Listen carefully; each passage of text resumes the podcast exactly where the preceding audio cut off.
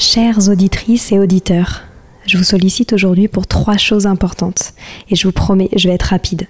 La première, j'ai lancé un sondage pour mieux vous connaître et faire évoluer mon travail. Si vous avez 5 minutes, cela m'aiderait énormément que vous y répondiez. Le lien est en description des derniers épisodes du podcast. Deuxième point, gagner ma vie avec le podcast est un gros challenge en ce moment. Pourtant, vous êtes de plus en plus nombreux ici. Alors si vous avez des contacts d'entreprise ou de fondations dans l'enfance, dans l'éducation, dans l'enseignement, dans la transmission, n'hésitez pas à m'écrire sur Instagram ou sur LinkedIn. Et enfin, si ce n'est pas déjà fait, abonnez-vous au podcast sur votre plateforme d'écoute préférée en cliquant par exemple sur suivre sur Apple Podcast ou s'abonner sur Spotify. Cela m'aide beaucoup à remonter dans les fameux algorithmes des plateformes. En tout cas, je tenais à vous remercier infiniment d'être toujours aussi nombreux à nous écouter. À très bientôt.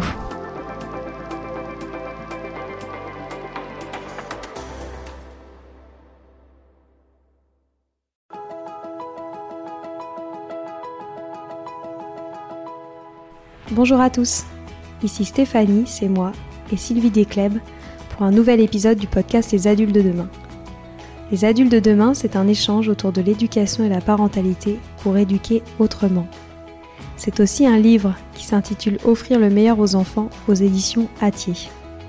Vous trouverez le lien sur notre compte Instagram et sur notre site internet lesadultesdedemain.com.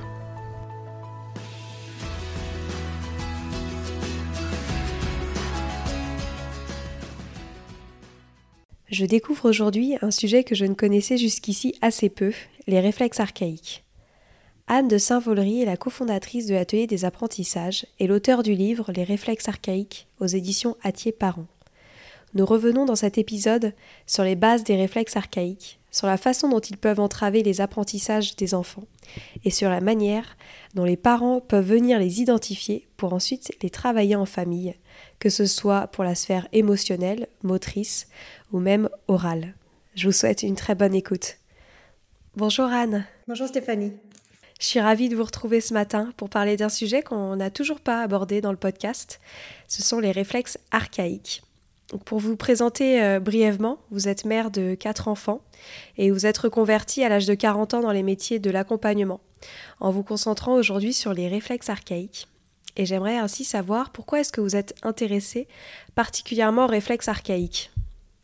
Alors, les réflexes archaïques sont venus à moi euh, un peu par hasard. Euh, c'est vrai qu'à 40 ans, j'ai eu besoin de, de, changer de métier, de me reconvertir. Mais mes grands-enfants partant de la maison, je me suis dit, ben je, je vais m'occuper aussi d'autres enfants, je vais prendre soin d'autres enfants. Et je suis partie euh, vers une formation euh, voilà, qui prenait en charge les difficultés d'apprentissage, euh, qui accompagnait des enfants qui avaient des troubles de l'attention, des troubles de la dyslexie. Et puis, euh, à travers toutes les formations que j'ai pu suivre, un jour j'ai croisé les réflexes archaïques. Et euh, bah pour moi ça a été une évidence car les réflexes archaïques c'est la base de notre fonctionnement, c'est euh, ce sont tous nos automatismes de base. Et je m'apercevais qu'en fait quand un enfant avait des difficultés, euh, ces difficultés en fait euh, euh, oui, on pouvait les prendre en charge, mais ça restait très superficiel. Et aller en profondeur, aller à la source, ça me semblait euh, important et essentiel. Donc c'est pour ça que les réflexes archaïques ont été pour moi une évidence. Et en quoi consistent ces réflexes archaïques? Alors, euh, les réflexes archaïques, en fait, on, le voit tous, mais on ne sait jamais quel mot mettre en fait sur ce qu'on voit sur sur le bébé.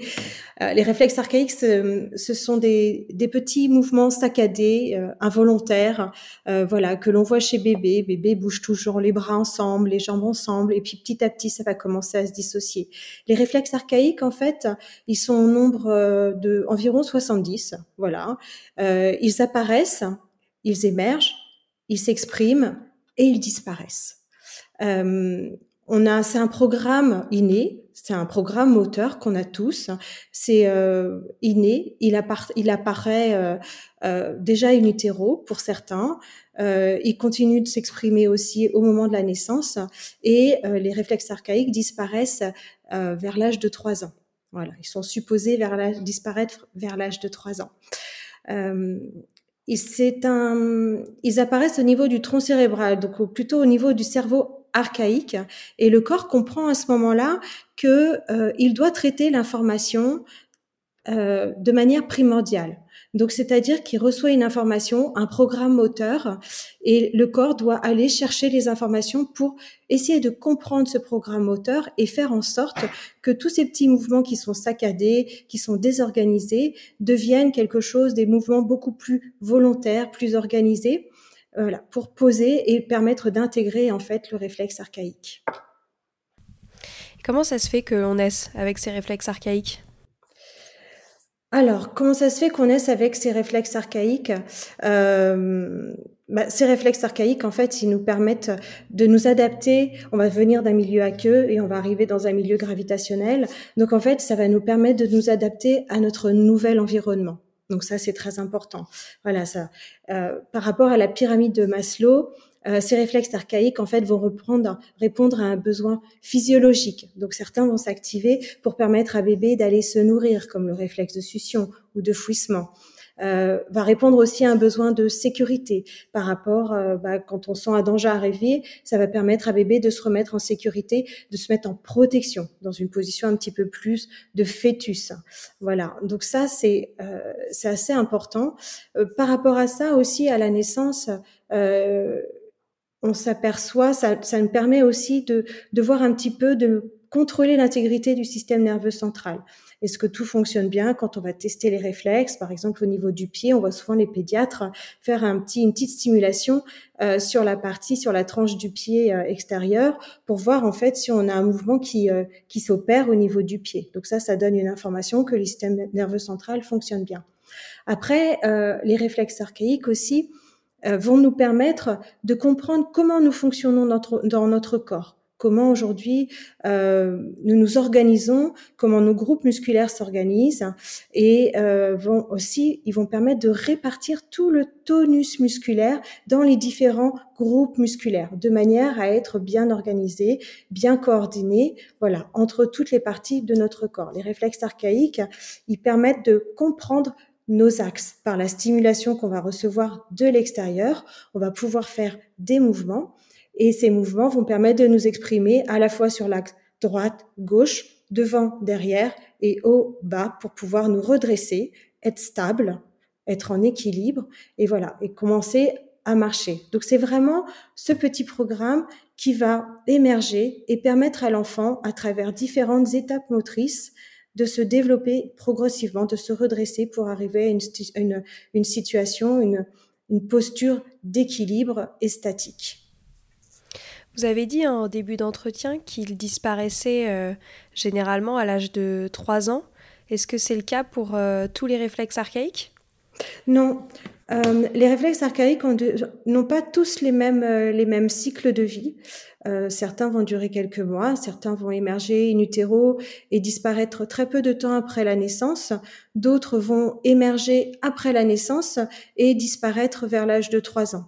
Je dirais le plus important des réflexes qui va disparaître vers l'âge de 3 ans, c'est plus euh, ou les plus importants, ce sont ceux au niveau des pieds qui vont permettre en fait d'avoir une stabilité podale et euh, ceux au niveau des axes en plutôt au bas sur l'axe de la verticalité pour se redresser et tenir droit. Donc en fait, pour arriver avant à vaincre en fait ces étapes de la gravité, se redresser et arriver à une posture bien stable, euh, il faut passer par différentes étapes motrices. Donc certains réflexes vont durer très longtemps, ils vont arriver jusqu'à l'âge de 3 ans, mais d'autres en fait n'auront pas besoin d'avoir une durée de vie très longue par rapport à, l'attente qu'on a de, de ce réflexe, qui va poser un schéma moteur, un petit patron moteur qui va s'engrammer voilà, au niveau de notre cerveau. Et quel est le lien entre les réflexes archaïques et les apprentissages? Alors les réflexes archaïques, en fait, euh, les réflexes archaïques vont, vont poser la, la, base de notre euh, de notre système euh, neuronal, de nos connexions. le bébé, quand il arrive au monde, il est précablé. Par la répétition de ces petits mouvements, de ces réflexes archaïques qui vont s'exprimer dans son corps, donc de ces petits mouvements qui vont s'organiser progressivement, le cerveau va câbler un certain nombre d'informations et euh, donc renforcer ces connexions par la répétition du mouvement et progressivement, quand ces connexions, ces automatismes de base seront posés, le cerveau, les réflexes seront relayés par le cerveau supérieur. Et il faut savoir que les réflexes en viennent, ils, viennent développer les mécanismes cognitifs que l'on retrouve à travers les fonctions exécutives qui sont euh, tout ce qui est planification, anticipation, mémorisation, attention, concentration. Donc voilà, ce sont des éléments en fait qui vont se construire à travers la base des réflexes, de notre fonction, de notre fonctionnement primaire, moteur. Il faut savoir que si nous avons peu d'interactions, euh, si nous évoluons en fait dans un milieu assez fermé, euh, voilà, nous allons pas pouvoir nous exprimer, nos réflexes ne vont pas pouvoir s'exprimer, se développer, se construire et se renforcer. Donc forcément, les interactions avec le cerveau supérieur ne seront pas aussi efficaces, euh, efficientes qu'on le voudrait. Et souvent, ça s'observe en fait dans les apprentissages plutôt scolaires. Euh, on s'aperçoit que bah, l'enfant va rencontrer euh, des problèmes, par exemple, dans son contrôle inhibiteur, des, difficultés à réguler en fait son activité corporelle, peut-être aussi dans sa mémoire de travail, euh, aussi dans sa flexibilité cognitive. Est-ce que en fait j'ai des raisonnements? Est-ce que derrière j'arrive à, euh, je dirais, à, à, à, utiliser ces raisonnements sur d'autres formes d'apprentissage. Voilà, c'est une flexibilité cognitive. Et quand on voit que ça bloque à ce niveau-là, on est en mesure de se dire, c'est peut-être à la source que l'on peut aller travailler. Et la source, c'est sur les réflexes. Et quel réflexe va venir coincer à ce niveau-là? Qu'est-ce qui va, sur quel réflexe on peut aller travailler pour permettre à l'enfant de se sentir mieux dans son corps, dans son raisonnement, euh, et puis aussi d'un point de vue émotionnel, parce que souvent euh, notre nos, étapes de la pensée, euh, la manière dont on va parler, la manière dont on va réfléchir, ça sous-tend aussi notre action. Donc à travers l'action d'un enfant, à travers la manière qui s'exprime dans le corps, on peut penser que dans certains apprentissages, il pourrait y avoir des problèmes. Est-ce que vous auriez des exemples à partager pour qu'on arrive à se rendre compte concrètement euh, de l'impact de ces réflexes archaïques sur euh, le système d'apprentissage? Oui, alors il y a des exemples euh, sur les alors des apprentissages par exemple l'apprentissage de l'écriture c'est un apprentissage, voilà, souvent qui pose problème chez nombreux d'enfants. Et donc ça, on, est, on, va plutôt, en fait, on s'aperçoit que euh, l'œil a du mal à travailler avec la main. Voilà. On s'aperçoit aussi que l'enfant a des douleurs dans la main, donc il va avoir euh, des difficultés à utiliser correctement euh, le mouvement euh, de ses doigts, voilà, mobiliser aussi le mouvement du bras à partir de l'épaule.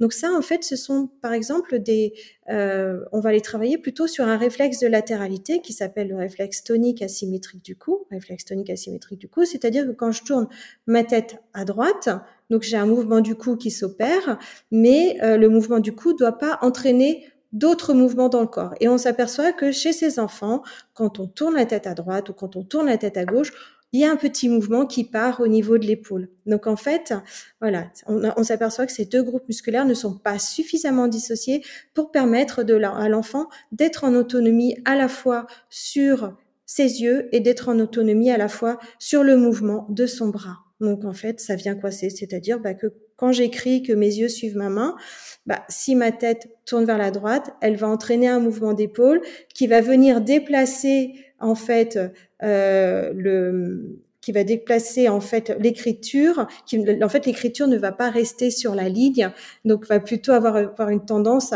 à, être en dessous ou au-dessus de, de la ligne. Voilà. Donc c'est des enfants qui ont, qui ont du mal en tout cas à tenir la ligne.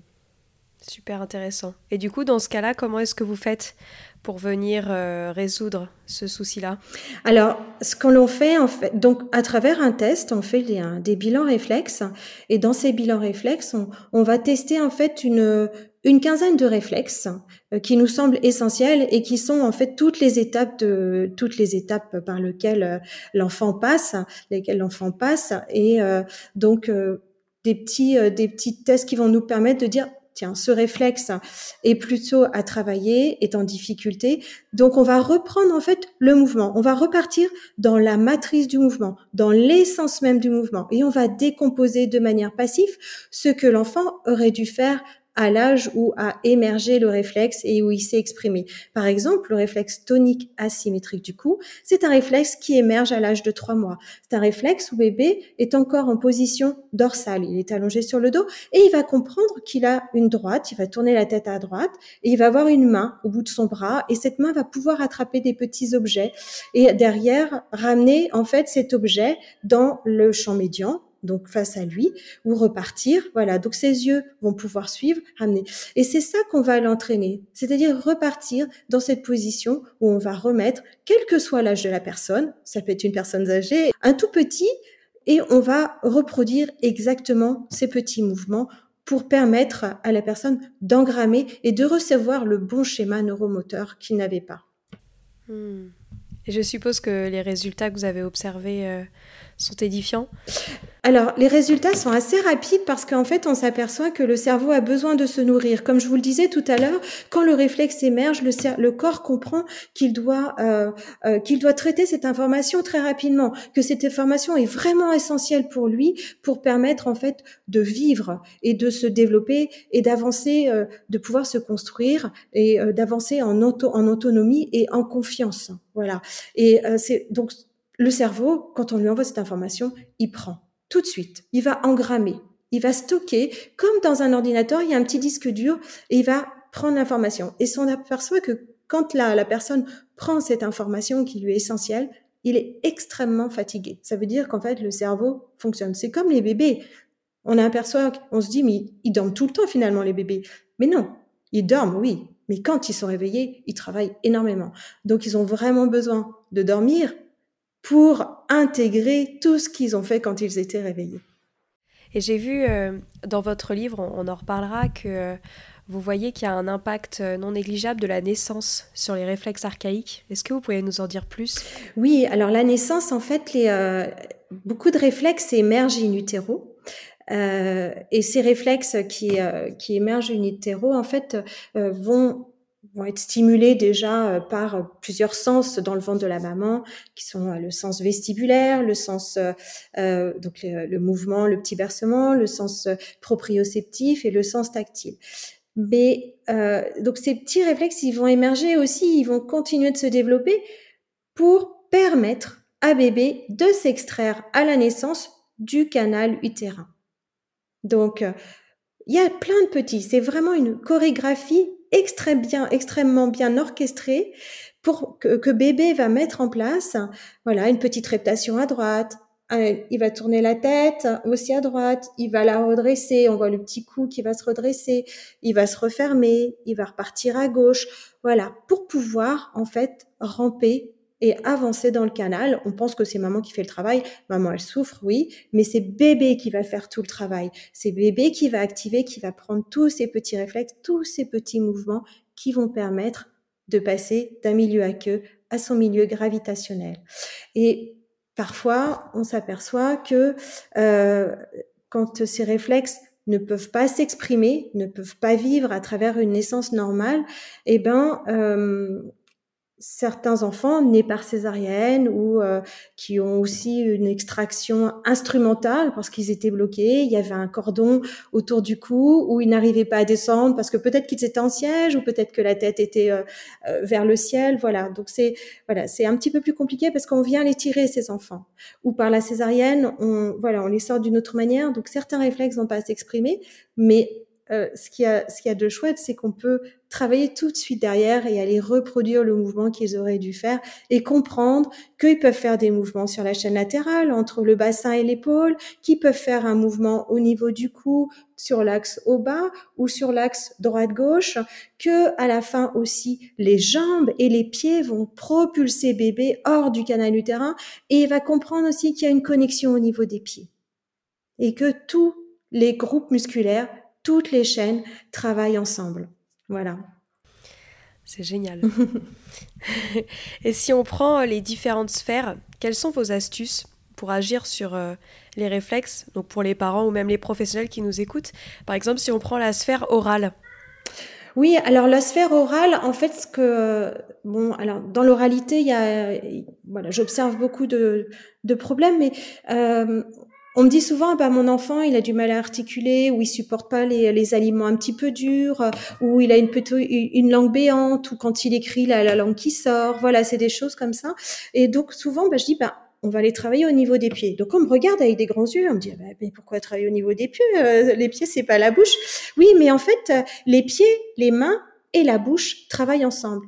Il faut savoir que euh, au moment de, de la naissance, enfin, ce sont des groupes musculaires qui s'activent entre eux, et le mouvement des pieds, le mouvement de la main va aussi euh, réveiller le groupe musculaire de la bouche pour permettre à la, au bébé de téter, d'activer le réflexe de succion. Donc, euh, on s'aperçoit que bah, c'est des groupes musculaires qui ont besoin euh, de s'activer ensemble pour réveiller un réflexe, mais au bout d'un moment, les groupes musculaires doivent se dissocier pour permettre en fait à la main de s'exprimer en autonomie, au pied de trouver ses bons appuis podaux et derrière aussi à la mâchoire en fait d'être détendue pour parler correctement, avoir une belle élocution, avoir une bonne tonicité aussi au niveau de la langue et accepter aussi des matières, voilà, qui peuvent être un petit peu plus compliquées. Donc ça, c'est euh, donc souvent je travaille au niveau des pieds. Donc moi, j'invite beaucoup les parents à faire des massages des pieds, euh, voilà, à détendre le pied, à faire des petits flex, pointe, flex, pointe, des petites rotations au niveau de la cheville, d'aller vraiment sur les zones, euh, voilà, les petites zones palmées, de faire découvrir à bébé ses orteils jusqu'au bout ou à l'enfant et de bien masser jusqu'au bout. Voilà. Et on s'aperçoit qu'il y a beaucoup de tension. Et pareil au niveau des mains. Donc ça, c'est euh, voilà, allez masser les mains. Et vous avez peut-être que les parents qui vont faire ces petits mouvements vont s'apercevoir que ben, en massant les pieds ou en demandant à l'enfant de faire des petits mouvements de pieds, ils vont voir des petits mouvements de mains ça se mettre ensemble, à s'activer, et puis des petits mouvements de bouche aussi. Donc là, on dit, bah, écoute, en même temps que tu fais tes petits mouvements de pieds, bah, t'envoies tes mains et ta langue au Bahamas, sans vacances. Ils sont en vacances, ils travaillent pas, et l'objectif, c'est de prendre conscience, en fait, de la dissociation pour permettre à l'enfant d'accéder plus facilement, en fait, euh, de libérer les tensions au niveau de, de la bouche pour améliorer voilà, les troubles de l'oralité. Si on passe maintenant à la sphère euh, motrice, alors, la sphère motrice, euh, je dirais que la sphère motrice, il y, a, beaucoup de choses. Euh, moi, ce que j'aime bien travailler très rapidement, c'est euh, déjà travailler sur la sphère motrice, essayer de, de permettre à l'enfant de comprendre en fait son schéma corporel. Souvent, on, s'aperçoit que les enfants n'ont pas un visuel, une photographie en fait de leur de leur corps. C'est très compliqué ils savent pas situer euh, les coudes, ils savent pas situer euh, les cuisses parfois. Euh, il y a des, des, jeunes qui ont 15 ans et qui, qui, quand je leur demande de poser leurs mains sur leurs cuisses, ne savent pas.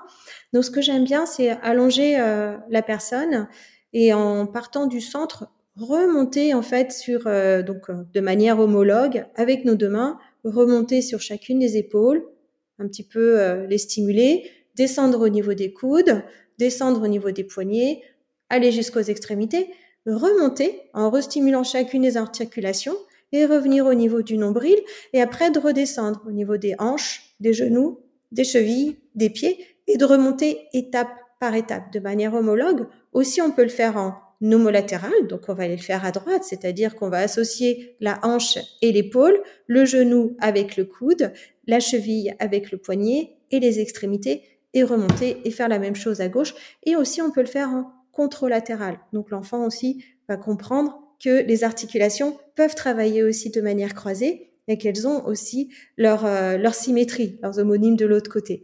Donc ça, c'est, euh, je trouve que c'est très intéressant et de le faire sur la partie avant et arrière du corps. Déjà, un, ça permet à l'enfant d'identifier ses axes proximaux, donc au niveau des épaules et des hanches, pour permettre d'arriver aux axes un petit peu plus loin. Les axes périphériques sont les plus, les plus loin, les axes distaux en fait. Mais dès lors qu'on a bien identifié ces axes, on est déjà beaucoup plus ancré, on est beaucoup plus stable, on est plus en sécurité. Et d'un point de vue moteur, ça va donner d'autres informations au niveau du cerveau et ça va permettre à l'enfant bah, de se sentir un petit peu plus, stable, un petit peu plus en confiance et euh, d'engager plus facilement aussi les actions. Voilà, moi j'aime bien commencer par ces petites choses et après voilà, c'est des petits mouvements. Euh, la motricité se fait euh, au quotidien. Il faut faire du sport avec son enfant. Quoi il y a un autre mouvement que j'aime bien faire, c'est la brouette. Je trouve que la brouette, c'est un super sport, hein, c'est euh, une super activité parce que en fait, ça va renforcer les muscles des bras et souvent les enfants, ils ont pas tonicité parce que ils sont pas passés par des étapes de ramper, par exemple, ou de reptation. Et le ramper, eh ben, on va tracter avec le bras et on va pousser avec le pied. Et euh, souvent, euh, bah, quand on n'a pas cette traction avec le bras, il n'y a pas suffisamment de tonus. Donc, quand on arrive au geste moteur, bah, ça coince un petit peu. Donc, c'est pour ça que on n'a pas trop d'endurance en fait quand on veut dans, le geste graphique. Donc, le fait de faire euh, la brouette, c'est assez sympa. Ça permet aussi à l'enfant de s'ancrer au niveau de l'abdomen, de bien de bien resserrer cette partie pour être, euh, pour être bien ancré et bien stable et d'utiliser ses bras et de faire une petite activité complémentaire avec les yeux où euh, bah, je vais chercher des petits objets. Donc mes yeux vont fixer un objet, je vais m'orienter vers cette direction, je vais avoir ma coordination œil-main. Il va falloir que je reste stable en attrapant un objet avec l'autre bras et inversement. Voilà, je vais rechercher tous mes appuis. Donc ça, j'aime bien. Un, je trouve que c'est un jeu. Si c'est trop dur, le parent peut commencer sur un gros ballon de pilates voilà, il met l'enfant sur le ventre, sur un gros ballon de pilates. Ça lui permet juste de renforcer les bras et progressivement de trouver son centre de gravité. D'accord. Et ça, ça répond à quel type de problème moteur en lien avec les apprentissages, par exemple? Euh, Ça répond euh, à un problème de, alors on l'appelle le réflexe de parachute. C'est souvent les enfants en fait qui mettent pas leurs bras quand ils tombent donc ne savent pas se retenir. Donc euh, le fait de voilà, donc ça va aller, euh, euh, ça va permettre à l'enfant de, de comprendre, d'aller chercher ses appuis au niveau du bras, comprendre qu'il a des bras, parce que parfois quand on voit les enfants qui marchent pas avec le mouvement des bras ou qui se, quand ils tombent ne savent pas se retenir, c'est que le cerveau n'a pas conscience qu'il y a deux bras. Donc voilà, donc ça c'est assez intéressant et ça aura un, un impact très positif sur l'activité euh, de l'écriture et puis aussi dans, dans l'expression corporelle commencer à utiliser dans sa gestuelle, utiliser ses bras pour euh, et euh, voilà utiliser ces petits mouvements pour se faire se faire entendre, se faire comprendre. Ça va travailler aussi sur le réflexe de radiation du nombril. Donc la radiation du nombril, c'est c'est le recentrage c'est l'ancrage, c'est la confiance en soi, c'est voilà, ça, ça m'évite de m'éparpiller et je suis beaucoup plus organisée. Permet aussi, euh, dans la continuité, de connecter ses, son axe haut-bas. Donc euh, les extrémités aussi, mes pieds, mes mains, je les connecte entre eux. Et donc je comprends en fait qu'il y a une continuité dans mon corps et qu'il n'y a pas de, de zone un peu sombre, de zone. Souvent, je dis, bah là, tu vois, c'est ton cerveau, euh, pour lui, là, cette partie, elle est noire. Elle n'est pas connectée, elle n'est pas reliée. Donc, il faut hmm. aller la relier. Donc, ça donne des informations sur l'axe haut bas aussi, la verticalité qui est très intéressant et ça va stabiliser l'enfant. Hmm, super. Et je sais que les réflexes archaïques sont aussi euh, efficaces, euh, le travail donc sur ces réflexes euh, quand cela touche à la sphère émotionnelle. Peut-être que vous pourriez revenir sur le, type d'émotion et, et, en quoi cela peut venir résoudre certains problèmes. Alors c'est vrai qu'en fait, on, a des, on a des réflexes des réflexes émotionnels. On va travailler sur quelques réflexes émotionnels. Il y en a un sur lequel, pour lequel on travaille vraiment, euh, euh, qui s'appelle le réflexe de Moreau. Donc souvent, le réflexe de Moreau, on le voit, euh, il s'active souvent quand on a une, une stimulation euh, ou, euh, euh, je dirais, un, petit mouvement qui s'opère, euh, une perte d'équilibre. Donc, en fait, on va réagir en s'ouvrant et en se refermant, ou peut-être une stimulation tactile qui va nous faire sursauter, ou une lumière, ou un bruit. Quelque chose, en fait, une stimulation forte euh, qui va éveiller notre, notre fonction sensorielle et qui va faire qu'on va réagir en s'ouvrant et en se fermant. Voilà. Parfois, on s'aperçoit que euh, j'ai beaucoup d'enfants. On vient me voir, oh là là, il a, il a de fortes émotions. Il, quand je le quitte le matin, il se met à, il se met à pleurer. Il a peur, il veut pas me lâcher. Ou euh, on me dit souvent, oh il est, euh, il est têtu. Ou il fait souvent des, des crises. Euh, il est pas facile. Il est toujours en train de faire des crises ou en train de taper ses copains. Et je dis quelque part aussi, c'est peut-être parce que il y a quelque chose. Alors, c'est l'expression de, c'est une émotion qui s'exprime. C'est important de la laisser s'exprimer. Mais c'est peut-être aussi qu'il y a quelque chose dans le corps qui fonctionne pas. Il faut savoir qu'après, les enfants, quand ils sont à l'école, ils, sont, ils se comparent, ils se rendent compte que bah, il y a des, des enfants pour qui ça va, ça marche mieux. C'est plus et, pour eux, bah, c'est un petit peu plus compliqué. Donc, ils peuvent se mettre en retrait. Donc, on a les enfants qui vont se mettre en retrait, d'autres qui vont peut-être peut-être plus se mettre, euh, voilà, qui vont être plus être colériques, euh, qui vont euh, taper, ou d'autres qui vont pleurer, voilà, ou une forme de timidité. Et c'est ce que j'explique aux parents. Je dis en fait, l'objectif, c'est d'aller comprendre s'il n'y a pas quelque chose qui dysfonctionne dans son corps et qui l'empêche d'être comme les autres et de faire les choses comme les autres. Et ça, ça le met peut-être dans une colère, ou ça va peut-être le mettre, euh, ça va peut-être le, le, renfermer sur lui-même. Donc, euh, il va pas pouvoir s'exprimer, euh, se dire, bah moi, je suis un petit peu, bah, je suis pas aussi bien, je suis à moins que rien. de toute façon, je suis bête, je suis pas intelligent, on m'aime pas, voilà. Et le fait d'aller retravailler en fait sur des réflexes et notamment sur des réflexes émotionnels, on peut voir en une séance un changement s'opérer et euh, ça va très très rapidement. Le réflexe de Moreau, alors c'est vrai que c'est ce réflexe qui s'exprime quand moi je, le travaille en séance. Euh, c'est une matrice où euh, les bras, les jambes s'ouvrent en même temps et on a une extension aussi de la tête par un mouvement du cou vers l'arrière. Voilà. Et la fermeture, les bras et les jambes se referment en même temps. Donc la matrice du mouvement, c'est ça. C'est à partir du cou, extension, fermeture, enfin, fermeture, flexion, extension, ouverture. Souvent, il y a des enfants ou qui vont être dans une trop grande fermeture ou trop en extension. Et c'est d'aller retravailler, je trouve, ce petit mouvement sur un ballon pilate, voilà, tranquillement, avec l'enfant. On le met sur le ventre. Progressivement, on lui demande de se bercer de haut en bas, de serrer le ballon au niveau des bras, au niveau des jambes, doucement, de plus en plus fort, et de relâcher, et de repartir, de fermer, de relâcher, de refermer. Ce qu'on peut demander aussi, c'est à l'enfant avec ses mains, d'aller toucher le sol et de commencer à se pousser à partir de ses mains pour se bercer d'avant en arrière. Et puis progressivement, ses pieds vont venir aussi stopper le mouvement vers l'arrière ses petits pieds vont propulser vers l'avant, ses petites mains vont arrêter le mouvement et voilà, relancer. Et pour aller connecter, en fait, les extrémités pour comprendre, mettre en sécurité l'enfant et que ces chaînes, en fait, ne soient pas, euh, ne s'opèrent pas ou ne travaillent pas euh, en solitaire. Comprendre que ces chaînes peuvent travailler ensemble et ça va rassurer. Donc ça, c'est euh, c'est un petit mouvement que moi j'intègre souvent sur le ballon. C'est le réflexe de Moreau. Euh, la matrice, vraiment, c'est on va refermer doucement, mais en sécurité. Et pour l'ouverture, on peut proposer à l'enfant de se mettre sur le dos, tranquillement. Si on voit que l'enfant a peur, on n'insiste pas. Ça veut dire qu'il est vraiment dans son réflexe de Moreau. Donc, on le remet sur le ventre, on le remet en fermeture et on le berce. Un jour, il ira progressivement sur le dos, il ira en ouverture, il prendra confiance il s'ouvrira au monde et il partira. Il trouvera son autonomie et pourra partir. Et toutes ces petites peurs, tout ce qui le dérangeait, en fait, partiront pour laisser place à un sentiment de sécurité, un sentiment de curiosité, un sentiment de découverte, d'envie d'aller vers les autres et euh, d'apprendre. Voilà, c'est euh, des choses. En une séance, souvent, ça peut être, euh, ça peut être réglé, mais ça va, c'est un réflexe qui s'intègre assez rapidement. Et ça, c'est chouette parce qu'on voit des, des, résultats tout de suite. Euh, chez les enfants, il y a beaucoup moins de colère, il y a beaucoup plus d'apaisement. Même au niveau du sommeil, ça se ressent tout de suite. On arrive euh, presque à la fin. Est-ce que vous auriez un dernier conseil à donner aux parents au sujet des réflexes archaïques qu'on n'aurait pas encore abordés?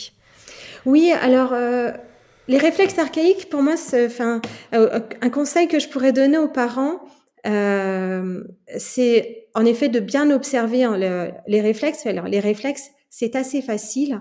Euh, bébé, quand il arrive au monde, il est plaqué au sol. En gros, voilà, il va falloir qu'il commence à vaincre cette gravité. Donc, il est en petite grenouille sur le sol. Il va commencer à se redresser. Progressivement, il va se retourner pour aller découvrir ce qui se passe sur le ventre. Il va découvrir une vision en 3D.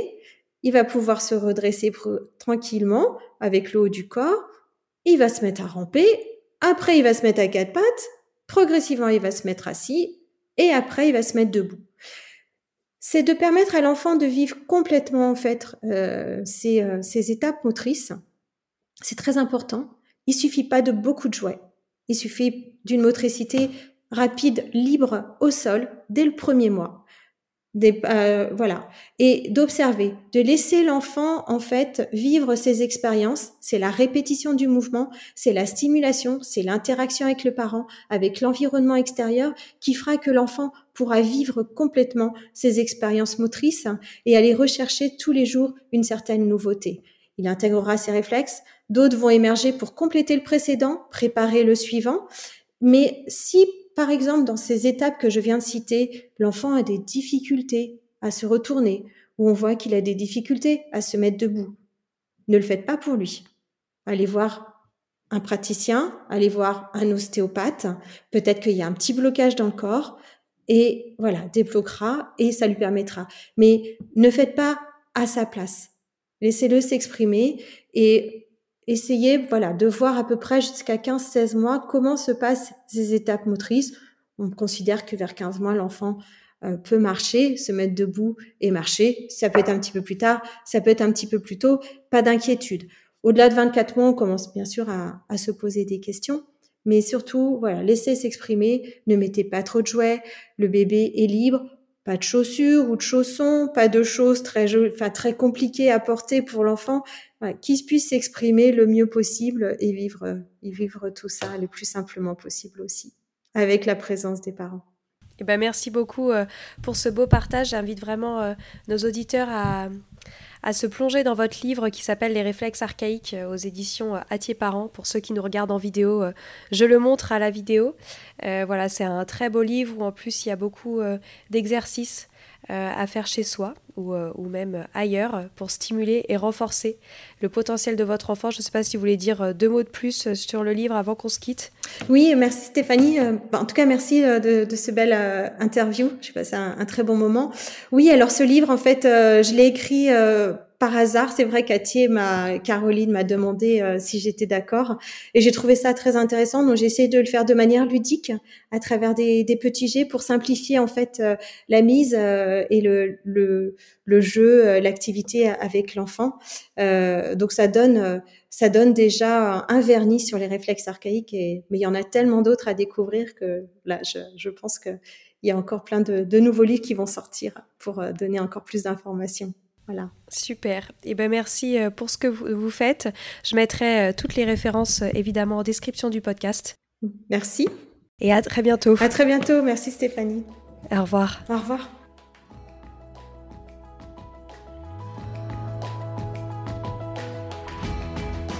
Voilà, c'est fini pour aujourd'hui. On espère que cet épisode vous a plu. Avant de se quitter, on a quand même besoin de vous. Si après avoir écouté cet exposé, vous ressortez avec plein d'idées pour apporter le meilleur aux enfants, n'oubliez pas de nous laisser 5 étoiles et un petit commentaire sur Apple Podcast, sur iTunes ou toute autre plateforme d'écoute de podcast. Cela nous aidera à mieux ressortir et surtout à nous motiver pour continuer cette aventure ensemble. Si vous avez des suggestions, des idées de thèmes, des questions à poser, n'hésitez pas à nous contacter sur les réseaux sociaux, Instagram ou LinkedIn, en tapant les adultes de demain nous serions ravis d'échanger avec vous. Si vous souhaitez en savoir davantage sur Sylvie, je vous invite vraiment à aller voir son blog sylvidesclep.com ou à la suivre sur Instagram en allant sur son profil sylvidesc, D-E-S-C, Montessori. Enfin, si vous souhaitez en savoir plus sur le calendrier des prochaines formations Montessori, rendez-vous sur www.apprendre-montessori.fr. On a hâte de vous retrouver vite et à très bientôt sur les adultes de demain.